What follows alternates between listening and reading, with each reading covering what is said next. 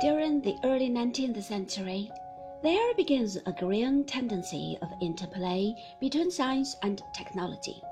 In some measure, this has, of course, always existed, but from the days of industrialism onwards, the systematic application of scientific principles in the design and production of technical equipment has produced an accelerating growth of material expansion the steam engine was the source of the new power. The first half of the century saw a complete scientific investigation of the principles involved. The new science of thermodynamics, in turn, taught engineers how to build more efficient engines. At the same time, the steam engine began to replace all other forms of power in the field of transport. By the middle of the century, a vast net of railways was growing up in at the same time, sailing ships began to be displaced by steamers. All these innovations produced vast changes in the lives and outlook of the people who were affected by them. On the whole, man seems to be a conservative animal. His technical prowess has therefore tended to outpace his political wisdom, thus creating a lack of balance from which we have not recovered yet. The early development of industrial production gave rise to a renewed interest in questions of economics.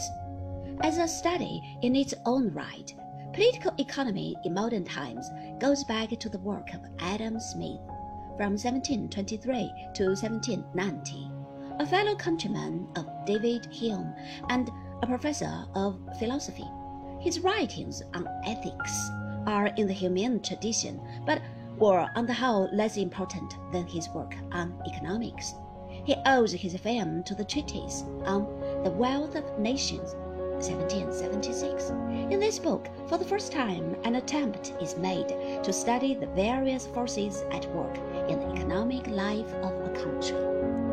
One particularly important problem that is brought to the fore is the question of division of labor. Smith shows at some length how the production of industrial goods is increased if the making of an article is broken up into a number of stages, each of which is carried out by a specialized worker. The particular example he chooses comes from the making of pins, and his conclusions are no doubt based on actual observations of production figures. At all events, the principle of division of labor was applied on a grand scale in industry soon after and has been thoroughly vindicated. There are, of course, human problems which have to be considered too, for if the specialized operation becomes so fragmentary as to destroy a man's interest in his work, the worker suffers in the end. This difficulty, which was not too well understood in Smith's time, and its dehumanizing effect on those who work its machines, has become one of the major problems of modern industry.